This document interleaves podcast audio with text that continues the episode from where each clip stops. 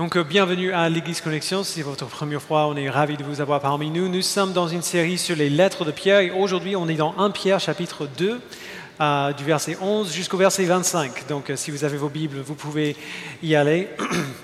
donc, 1 Pierre 2, 11 à 25. Je, vais vous prévenir à l'avance.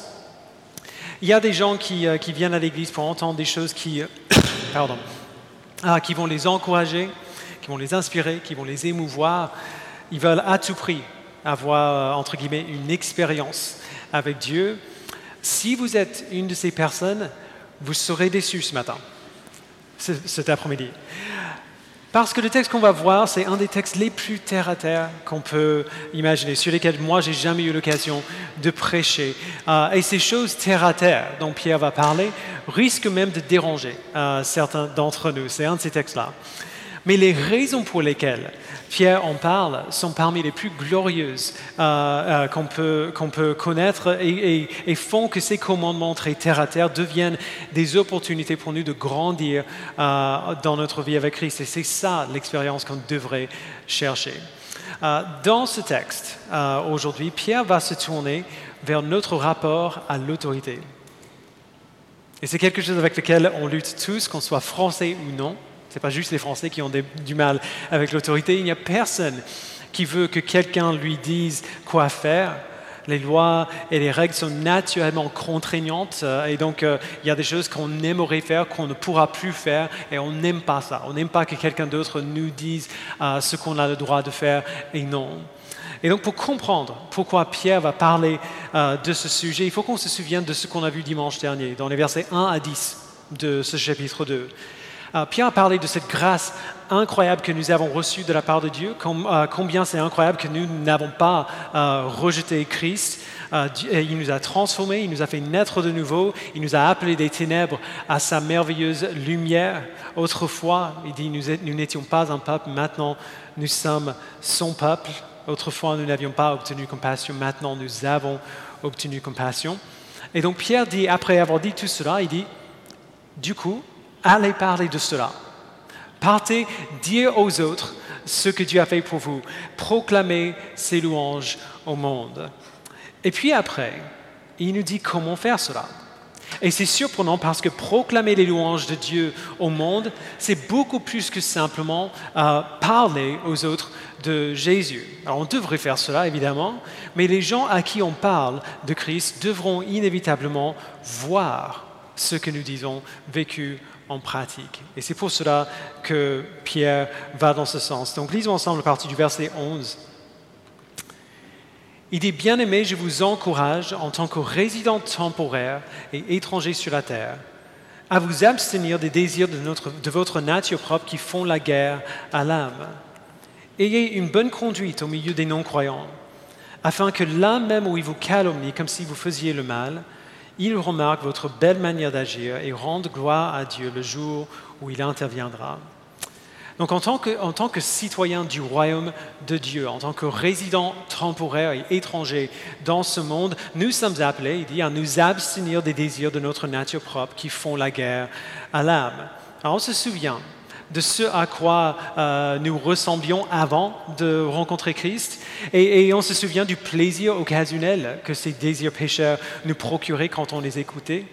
Ces désirs reviennent encore de temps en temps aujourd'hui, on les connaît tous, euh, mais ces désirs, il dit, ne nous définissent plus si nous sommes citoyens du royaume de Dieu. Ces désirs font la guerre à notre âme maintenant, et donc nous, on doit faire la guerre contre eux en retour. Le puritain John Owen l'a peut-être dit le plus succinctement, tuez votre péché ou votre péché vous tuera. C'est simple. Rien ne réjouirait l'ennemi de notre âme plus que de nous convaincre que ce à, quoi il nous tente, c'est réellement bon pour nous, que ça vaut le risque. Et donc, nous vivons des vies saintes en réponse à la grâce de Dieu et pour justement faire la guerre contre notre péché, on s'abstient de ces désirs pécheurs. Mais ce n'est pas seulement pour nous-mêmes que nous faisons cela. Ce n'est pas seulement pour nous donner une preuve de notre propre salut que nous vivons de cette manière. Nous luttons contre le péché afin que d'autres puissent le voir Nous vivons des vies saintes pour eux et pas seulement pour nous-mêmes. Donc encore verset 12. Ayez une bonne conduite au milieu des non-croyants afin que là où ils vous calomnient, comme si vous faisiez le mal, ils remarquent votre belle manière d'agir et ils rendent gloire à Dieu le jour où il interviendra.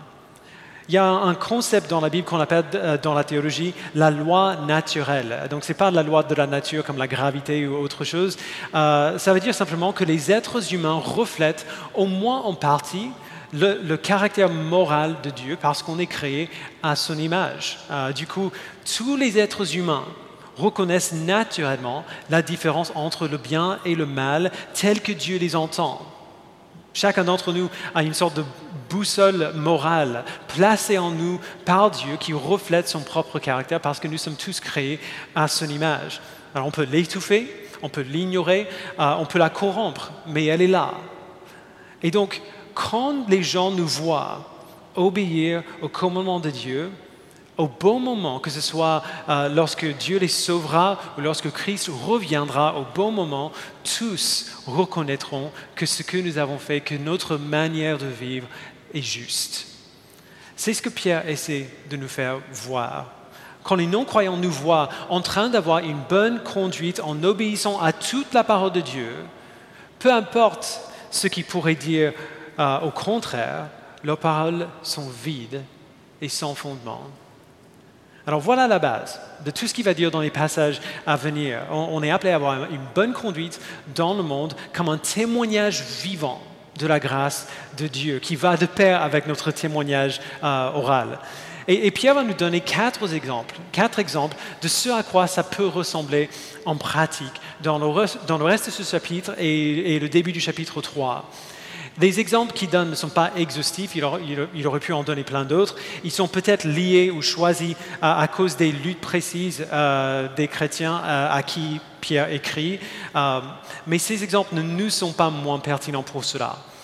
Il va nous donner ces exemples du témoignage public des chrétiens dans l'ordre social, comment les chrétiens doivent avoir une bonne conduite dans le monde en tant que citoyens, en tant que serviteurs, en tant que mari et en tant que femme.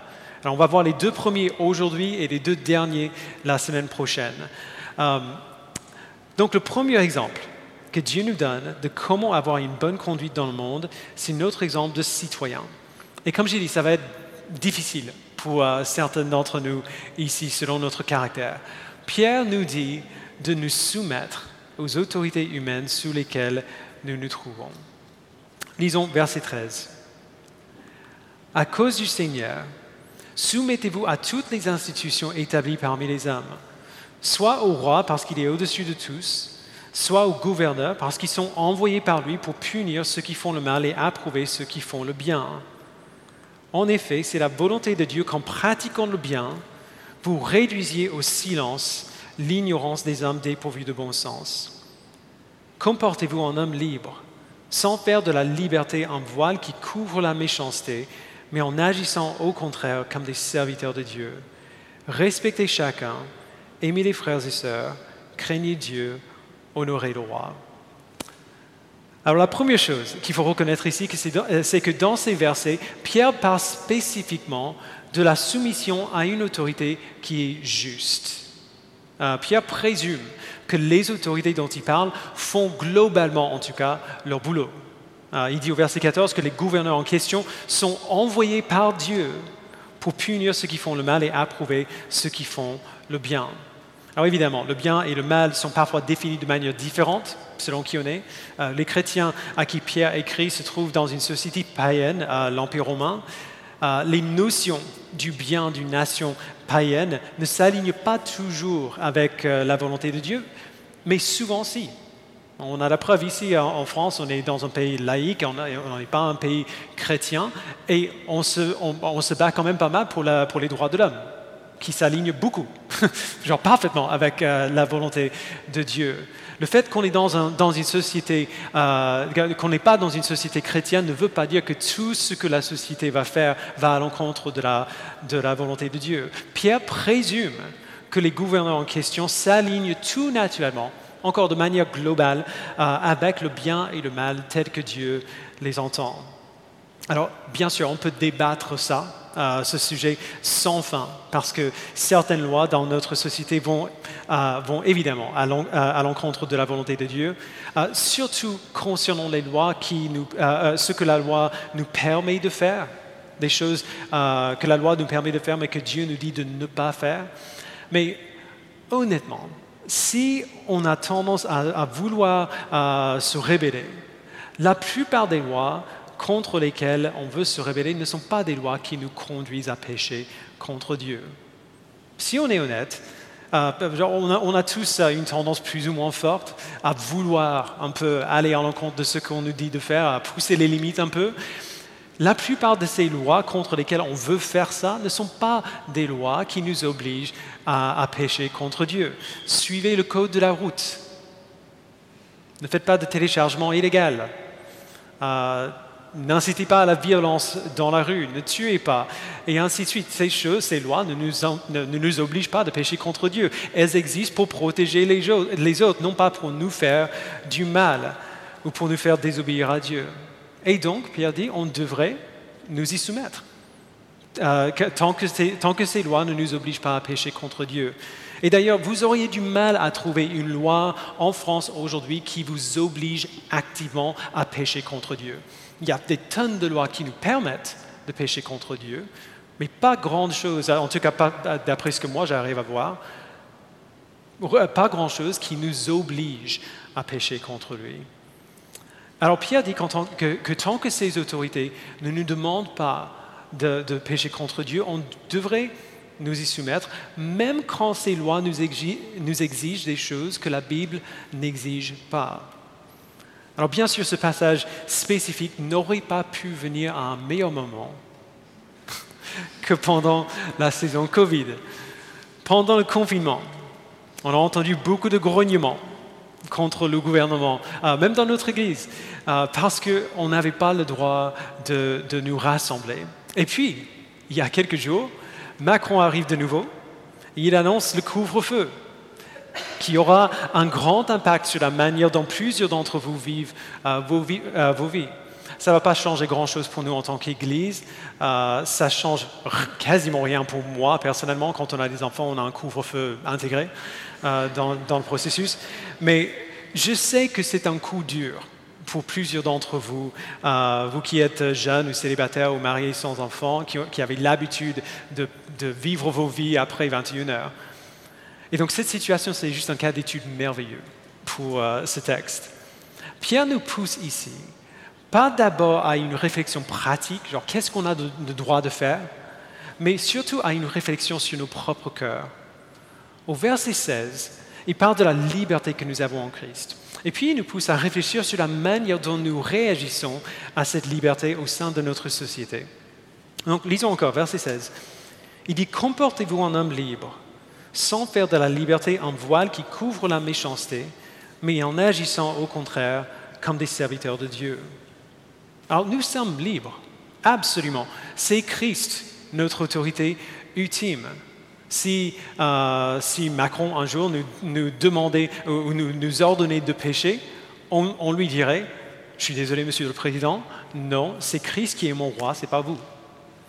Mais recevoir la liberté en Christ, aura nécessairement un effet sur nous. Nécessairement. Si nous sommes libres, quel type de personnes serons-nous? Si nous avons reçu cette liberté en Christ, qu'est-ce que ça va nous faire? Si nous sommes libres en Christ, c'est purement et uniquement par grâce. Tout ce que nous avons, tout ce que nous sommes, euh, il a fait en nous et il a fait pour nous. Alors comment cette grâce nous donne-t-elle de voir le monde et notre entourage et notre société différemment? La situation du Covid, c'est un bon cas d'étude pour cela aussi. Il n'y a jamais eu, et si vous êtes dans l'Église depuis euh, plusieurs mois, euh, surtout si vous étiez plutôt attaché à l'Église avant le confinement, il n'y a jamais eu de période, euh, pendant ma vie en tout cas, pendant laquelle on demandait plus de la part des chrétiens pour rendre la vie de l'Église possible. C'était vraiment difficile euh, de vivre la vie de l'Église cette année. Et c'est encore le cas aujourd'hui d'une moindre mesure, mais on ne sait pas ce que demain nous réserve. Mais si ce virus était venu il y a même 10 ou 15 ans, Ça aurait été impossible. Impossible.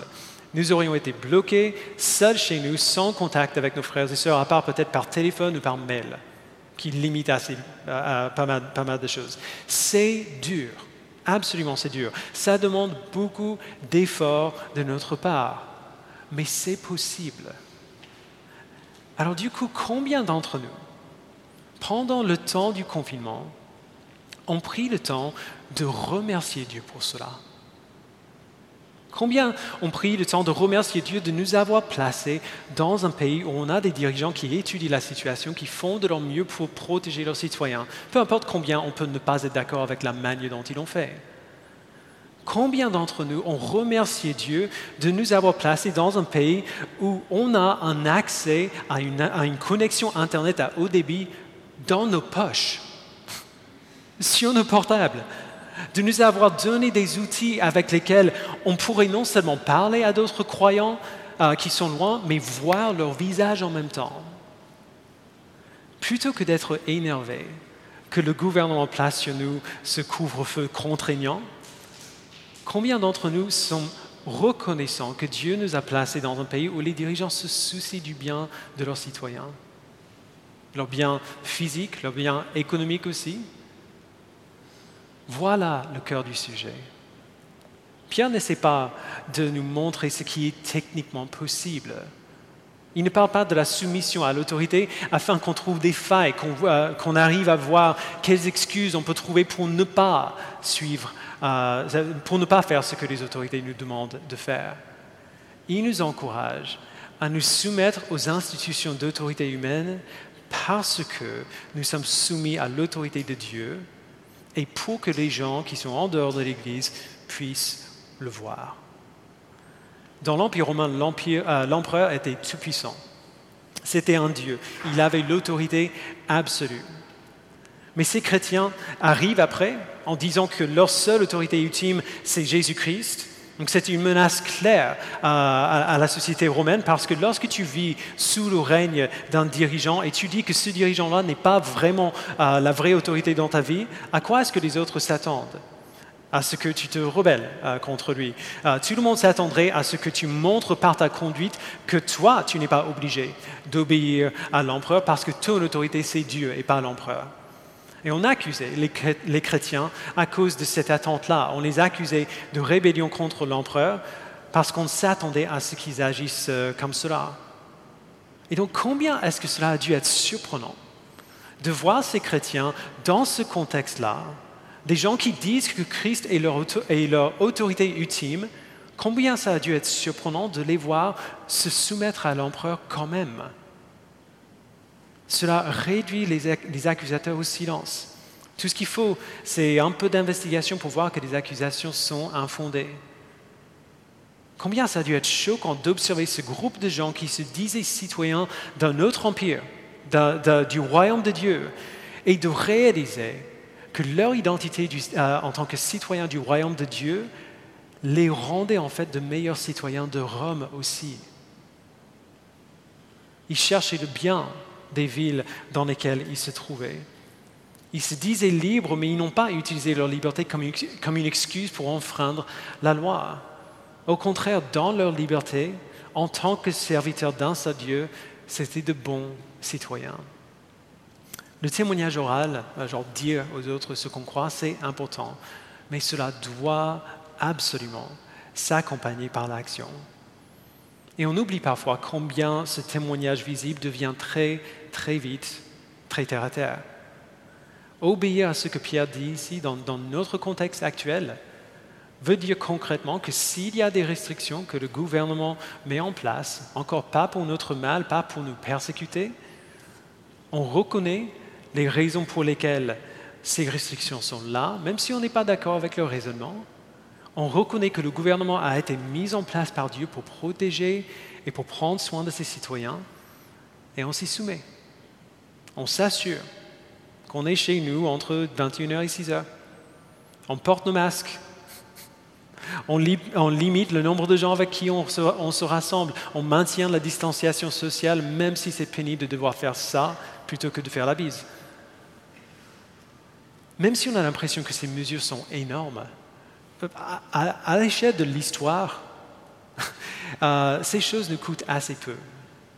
La valeur du témoignage public de l'Église pèse beaucoup plus lourd que ces inconvénients momentanés euh, que, notre, que notre obéissance apporte.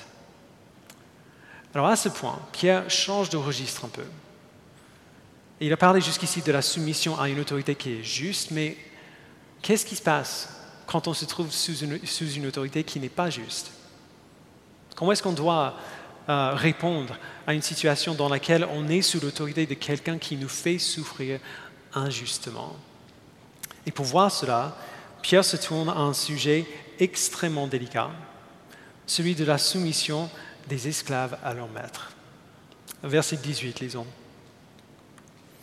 Serviteurs, soumettez-vous avec le plus grand respect à vos maîtres non seulement à ceux qui font preuve de bonté et de douceur, mais aussi à ceux qui ont l'esprit pervers. Alors arrêtons là pour l'instant. Nos Bibles traduisent souvent ce premier mot par serviteur, mais il ne faut pas l'éducorer. Le mot traduit par serviteur dans nos Bibles signifie littéralement esclave. Alors, il faut dire que l'institution de l'esclavage sur l'Empire romain n'était pas exactement pareil que le type d'esclavage qu'on avait dans, mon pays, par exemple, aux États-Unis pendant deux siècles. Les esclaves à Rome étaient généralement payés pour leur travail. Euh, ils pouvaient économiser pour éventuellement euh, racheter leur liberté. Euh, ces esclaves avaient souvent de grandes responsabilités. C'est ce type d'esclave dont Jésus parlait dans Matthieu 25, dans sa parabole du talent ou des talents. Un esclave qui avait assez économisé pour être libéré euh, devenait un homme libre, mais souvent il continuait de travailler pour son ancien maître, parfois allant jusqu'à adopter son nom de famille, le nom de famille de son maître euh, pour lui-même. Il y avait des maîtres, euh, Pierre dit bien, qui, sont, qui, sont, qui font preuve de bonté, qui, étaient doux. Mais pour toutes ces différences, entre notre idée de l'esclavage comme aux États-Unis et, et, ce qui se passait réellement, ça ne veut pas dire qu'il n'y avait pas d'abus, et ça ne veut pas dire que la situation était normale pour autant. Pierre parle de la possibilité d'être sous le règne d'un maître injuste, qui a l'esprit pervers. Il parle d'endurer des difficultés et de souffrir injustement. Pour tous les bons maîtres qu'il a pu y avoir, il y en avait aussi de mauvais, qui étaient cruels envers leurs esclaves. Et c'était un contexte qui était juste affreux. Un esclave qui est bloqué avec son maître, il ne peut pas quitter son emploi, genre il est la propriété légale de, son maître, et il doit rester avec lui jusqu'à ce qu'il puisse être libéré, peu importe combien son maître est cruel. Alors bien sûr, la Bible a beaucoup, beaucoup de choses à dire à ce sujet. Ça commence tout au début, Genèse 1 et, 2, 1 et 2, quand Dieu crée les êtres humains à son image et il donne à tous les hommes et à toutes les femmes, peu importe qui ils sont, euh, une valeur et une dignité égale devant Dieu, c'est un insulte, pas contre l'homme, mais contre Dieu, d'imaginer qu'un être humain pourrait être la propriété d'un autre. C'est un affront euh, du plus haut euh, degré. Mais beaucoup de gens ont été déçus, et même très en colère parfois, du fait que les auteurs bibliques abordent rarement directement le sujet de l'esclavage. Euh, il n'y a pas de traité dans la Bible sur le problème de l'esclavage. Il n'y a aucun appel global à ce que, l'institution de l'esclavage soit abolie. Et la raison pour cela est, simple, ce n'est pas le but de la Bible. les auteurs bibliques n'écrivent pas afin de réparer les problèmes qui existent dans le monde. Ils écrivent pour nous dire qui est Dieu et qui nous sommes à la lumière de qui il est. Et donc le but des textes comme celui-ci n'est pas euh, de, se focaliser sur la situation elle-même, peu importe combien elle est injuste et horrible.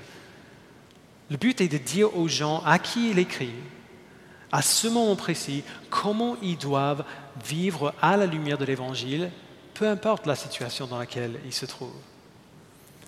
Donc la question c'est à quoi est-ce que ça ressemble? De vivre à la lumière de l'Évangile dans un contexte où on est bloqué sous l'autorité injuste. Verset 18 encore, lisons encore. Serviteurs, soumettez-vous avec le plus grand respect à vos maîtres, non seulement à ceux qui font preuve de bonté et de douceur, mais aussi à ceux qui ont l'esprit pervers. il faut vraiment faire attention ici. Des gens vont parfois voir ce que Pierre dit dans le verset 18 et vont jusqu'à dire, OK, donc ça veut dire qu'on se laisse faire. On se laisse abuser. Euh, une femme qui se fait abuser par son mari, elle doit juste l'accepter. Donc c'est ça Bien sûr que non. Bien sûr que non. On va voir ça un peu plus dimanche prochain. Il y a une différence entre répondre comme Pierre dit pour cette raison et se permettre de se faire, euh, de continuer de se faire abuser. Mais dans la plupart des situations, c'est possible, très difficile, oui, mais possible et nécessaire, d'être respectueux et aimant et humble envers un abuseur, tout en cherchant la protection euh, de, cet abus. Vous voyez ce que je veux dire? On peut chercher à être protégé de celui qui nous abuse sans pour autant, euh, sans pour autant chercher la vengeance contre celui qui nous abuse. Donc ce que Pierre dit ici n'est pas laissez-vous faire. Il dit plutôt ne réagissez pas la colère, ne rendez pas le mal pour le mal, mais répondez plutôt au mal par le bien. Alors si ça vous semble quand même injuste, vous avez raison, c'est injuste. C'est injuste de demander à un serviteur de ne pas chercher à rendre à son maître abusif ce qu'il mérite. C'est injuste de demander à un serviteur euh, qui est dans une situation douloureuse de ne pas chercher euh, sa propre justice comme il entend à tout prix. Mais encore, Pierre ne parle pas des logistiques, de comment sortir d'une situation abusive. C'est une discussion qui est importante, mais ce n'est pas son but ici. Il parle de notre cœur. Il parle de comment l'Évangile forme notre attitude envers ceux qui nous maltraitent comment notre réaction à la souffrance injuste témoigne de la bonté et de la grâce de Dieu. Alors pourquoi du coup quelqu'un dans cette situation chercherait à répondre avec respect et humilité plutôt qu'avec colère et vengeance? Verset 19. Pierre dit car c'est une grâce de supporter des difficultés en souffrant injustement pour garder bonne conscience envers Dieu. En effet, quelle gloire y a-t-il à endurer de mauvais traitements si vous commettez des fautes? Mais si vous endurez la souffrance alors que vous faites ce qui est bien, c'est une grâce aux yeux de Dieu. Ça peut sembler horriblement illogique au premier abord. Pourquoi est-ce que Dieu considère comme une bonne chose de souffrir injustement alors qu'on fait ce qui est bien? Pourquoi est-ce que ça vaut mieux de se laisser, euh, d'endurer cette souffrance-là? Eh bien, Pierre répond à cette question à partir du verset 21. De fait, c'est à cela que vous avez été appelés, parce que Christ aussi a souffert pour nous, vous laissant un exemple afin que vous suiviez ses traces lui qui n'a pas commis de péché et dans la bouche duquel on n'a pas trouvé de tromperie. Lui qui insultait ne rendit pas l'insulte. Maltraité ne faisait pas de menaces, mais s'en remettait à celui qui juge justement. Lui qui a lui-même porté nos péchés dans son corps à la croix, afin que, libérés du péché, nous vivions pour la justice. C'est par ces blessures que vous avez été guéris. Vous étiez en effet comme des brebis égarées, mais maintenant vous êtes retournés vers le berger et le protecteur de votre âme. Alors Christ s'est soumis au gouvernement et même à ses persécuteurs. Pourquoi?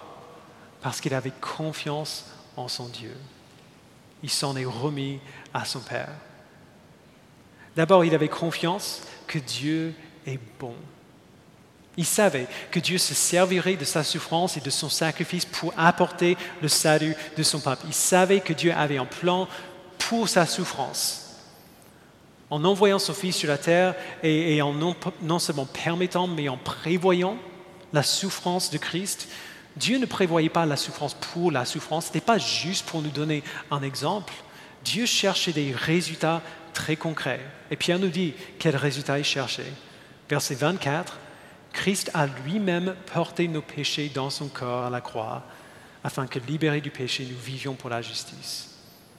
Grâce à la souffrance injuste de Christ, nos péchés ont été mis à mort. Ils ne pèsent plus sur nous. Ils ne nous condamnent plus, ils n'ont plus de pouvoir sur nous.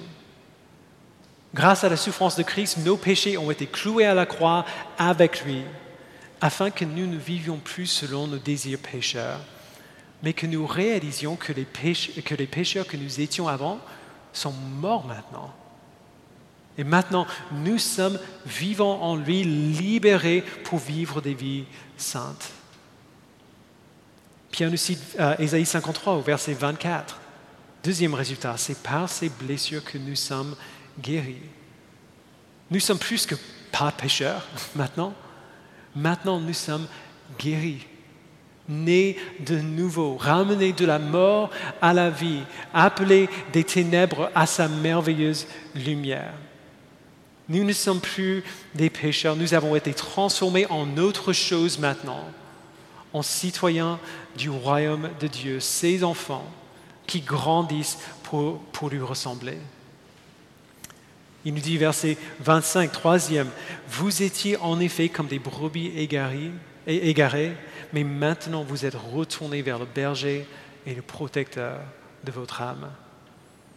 Avant, nous nous égarions dans le monde sans protection. Les, ravages que le péché voulait nous infliger pouvaient nous infliger. Et nous, supportions ces, ces ravages sans même nous en rendre compte. Mais maintenant, grâce à la souffrance de Christ, nous sommes retournés vers le berger et le protecteur de notre âme. Maintenant, il veille sur nous. Il nous protège de, tout ce qui pourrait nous faire du mal de manière ultime. Il nous, garde avec lui, il nous préserve. Il nous protège de, perdre notre salut. Il nous fait persévérer, il nous relève et il nous porte. Nous sommes en sécurité parfaite. Quand Dieu a envoyé son Fils pour souffrir injustement, il avait un plan. Il savait pertinemment ce qu'il allait faire, les raisons pour lesquelles il avait, prévu ces souffrances pour son Fils. Alors il est très rare que nous sachions aussi clairement pourquoi nous souffrons. Pourquoi Dieu nous permet de souffrir injustement. Nous, on n'est pas Dieu. Dieu ne nous révèle pas toujours son plan en détail en, amont, ou même après. Euh, il le fait plutôt rarement. Mais comme Christ, nous avons confiance que Dieu a un plan qui ne permet pas la souffrance pour la souffrance. Nous avons confiance que Dieu n'est pas cruel, qu'il opère toutes choses selon le conseil de sa volonté, comme Paul dit dans Ephésiens 1, que toutes choses concourent au bien de ceux qui aiment Dieu et qui sont appelés selon son bon plaisir, Romains 8, 28 que par notre souffrance, il nous façonne pour ressembler à son Fils. Nous savons que Dieu a un plan, même si on ne sait pas ce que c'est dans tous les détails. Alors Christ avait confiance que Dieu est bon et que son plan est bon. Et deuxièmement, Christ avait confiance que Dieu juge justement, comme on voit au verset 23. Christ savait qu'aucun péché ne reste impuni et que Dieu exercerait le jugement parfait pour lui. Et donc lui, Christ, il n'a pas eu besoin d'exercer ce jugement pour lui-même. C'est pour toutes ces raisons que même lorsque Jésus se faisait insulter, il ne rendait pas l'insulte. Il disait parfois des choses dures, mais jamais dans un esprit de méchanceté. On se souvient de ses larmes quand il se lamentait sur Jérusalem. C'est pour toutes ces raisons que même lorsque Jésus se faisait maltraiter, il ne faisait pas de menaces.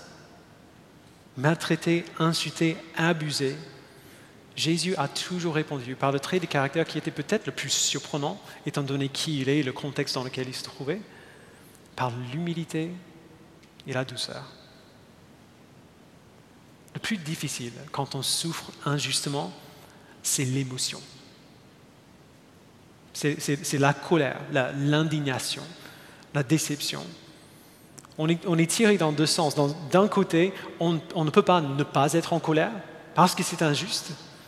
Mais de, l'autre côté, euh, on se sent coupable parce que quelque part, on a compris que les chrétiens ne devraient pas se mettre en colère. Et donc, euh, on est en colère, mais on est culpabilisé par la colère qu'on ressent en même temps. Dans ces moments, il faut qu'on se souvienne de deux ou trois choses. Premièrement, Dieu est en colère aussi. Dieu est en colère aussi. Il déteste le péché, il déteste l'injustice et il est en colère contre le péché aussi. Deuxièmement, la colère de Dieu n'est jamais gâchée. Il ne retient pas simplement sa colère. Puisque sa colère est parfaitement juste, elle doit toujours se diriger vers son objet. La colère de Dieu, troisièmement, est toujours déversée sur le péché. Alors parfois Dieu attend. Il est, il est infiniment patient. Il sait quel est le bon moment pour déverser sa colère, pour exercer son jugement. Mais sa colère ne reste jamais avec lui à l'infini. Si la punition est méritée, alors Dieu rend cette punition. Sa colère se déverse toujours sur le péché, mais il faut bien qu'on se souvienne que la colère de Dieu contre le péché est toujours déversée d'une de deux manières soit, euh, soit lorsqu'il punit le pécheur en enfer pour l'éternité, soit lorsqu'il a puni Christ à la place du pécheur qui a placé sa foi en lui. Dans les deux cas, ce qui nous libère de la colère, de ce désir de vengeance, n'est pas l'idée que, que la colère est mauvaise, ni même que la vengeance est mauvaise. Dieu, dit bien, bien, la vengeance est à moi. Dans le cas de la souffrance injuste, la colère n'est pas mauvaise, elle est juste. Ce qui nous libère de la colère, c'est la connaissance que Dieu déversera sa colère contre ce péché commis contre nous. Alors nous n'avons pas besoin de le faire. Ça, c'est un fardeau que nous n'avons pas besoin de garder. Quand nous tenons à notre colère, nous plaçons sur nos épaules un fardeau que Dieu seul peut supporter. Il est le seul qui peut déverser la colère juste contre le péché. Il est le seul qui peut donner une punition appropriée pour le péché, une punition qui est infiniment pire que ce que nous pourrions faire de toute façon. Alors, nous pouvons la laisser tomber. Nous pouvons desserrer les poings on peut regarder à la souffrance de Christ qui a souffert injustement pour nous et suivre dans ses pas. On peut être maltraité sans maltraiter en retour. On peut souffrir sans menacer. On peut continuer à nous en remettre à Dieu qui juge justement. Frères et sœurs, voici pourquoi la théologie est tellement importante. Pourquoi il est tellement important de savoir ce que la Bible dit sur Dieu. Même des sujets aussi terre à terre que la soumission à l'autorité creusent ses racines dans la manière dont nous voyons Dieu. Nous ne pouvons jamais réagir correctement dans les situations les plus concrètes et les plus pratiques si on ne comprend pas qui Dieu est et qui nous sommes. Alors du coup, sachant que Dieu nous a sauvés, et quand lui, nous sommes libres, nous vivons comme des hommes et des femmes libres, sans faire de la liberté un voile qui couvre la méchanceté, mais en agissant au contraire comme des serviteurs de Dieu. Pour cette raison, nous nous soumettons pour le Seigneur à toute institution humaine, au gouvernement que Dieu a donné pour nous protéger, pour punir ceux qui font le mal et approuver ceux qui font le bien en sachant que Dieu est bon, que son plan est bon, qu'il juge justement, nous nous en remettons à lui. Nous regardons aux souffrances de Christ qui, s'en est lui-même remis à Dieu et nous suivons son exemple. Nous endurons humblement nos souffrances et nous montrons du respect, pas l'obéissance aveugle, mais le respect, même à ceux qui nous font souffrir injustement. Car c'est une grâce de souffrir alors que nous, faisons le bien pour garder bonne conscience envers Dieu. Entre avoir le dernier mot et avoir bonne conscience envers Dieu, le deuxième est de loin le meilleur. Je vous invite à prier. Père, merci infiniment d'avoir envoyé ton Fils pour souffrir injustement pour nous. Merci Père, non seulement pour les choses qui se sont passées à Christ, mais pour la manière dont il les a supportées. Merci pour l'exemple de, sa conduite, de comment il s'est porté face aux, gens qui l'insultaient et le maltraitaient, face à la trahison même d'un de ses meilleurs amis.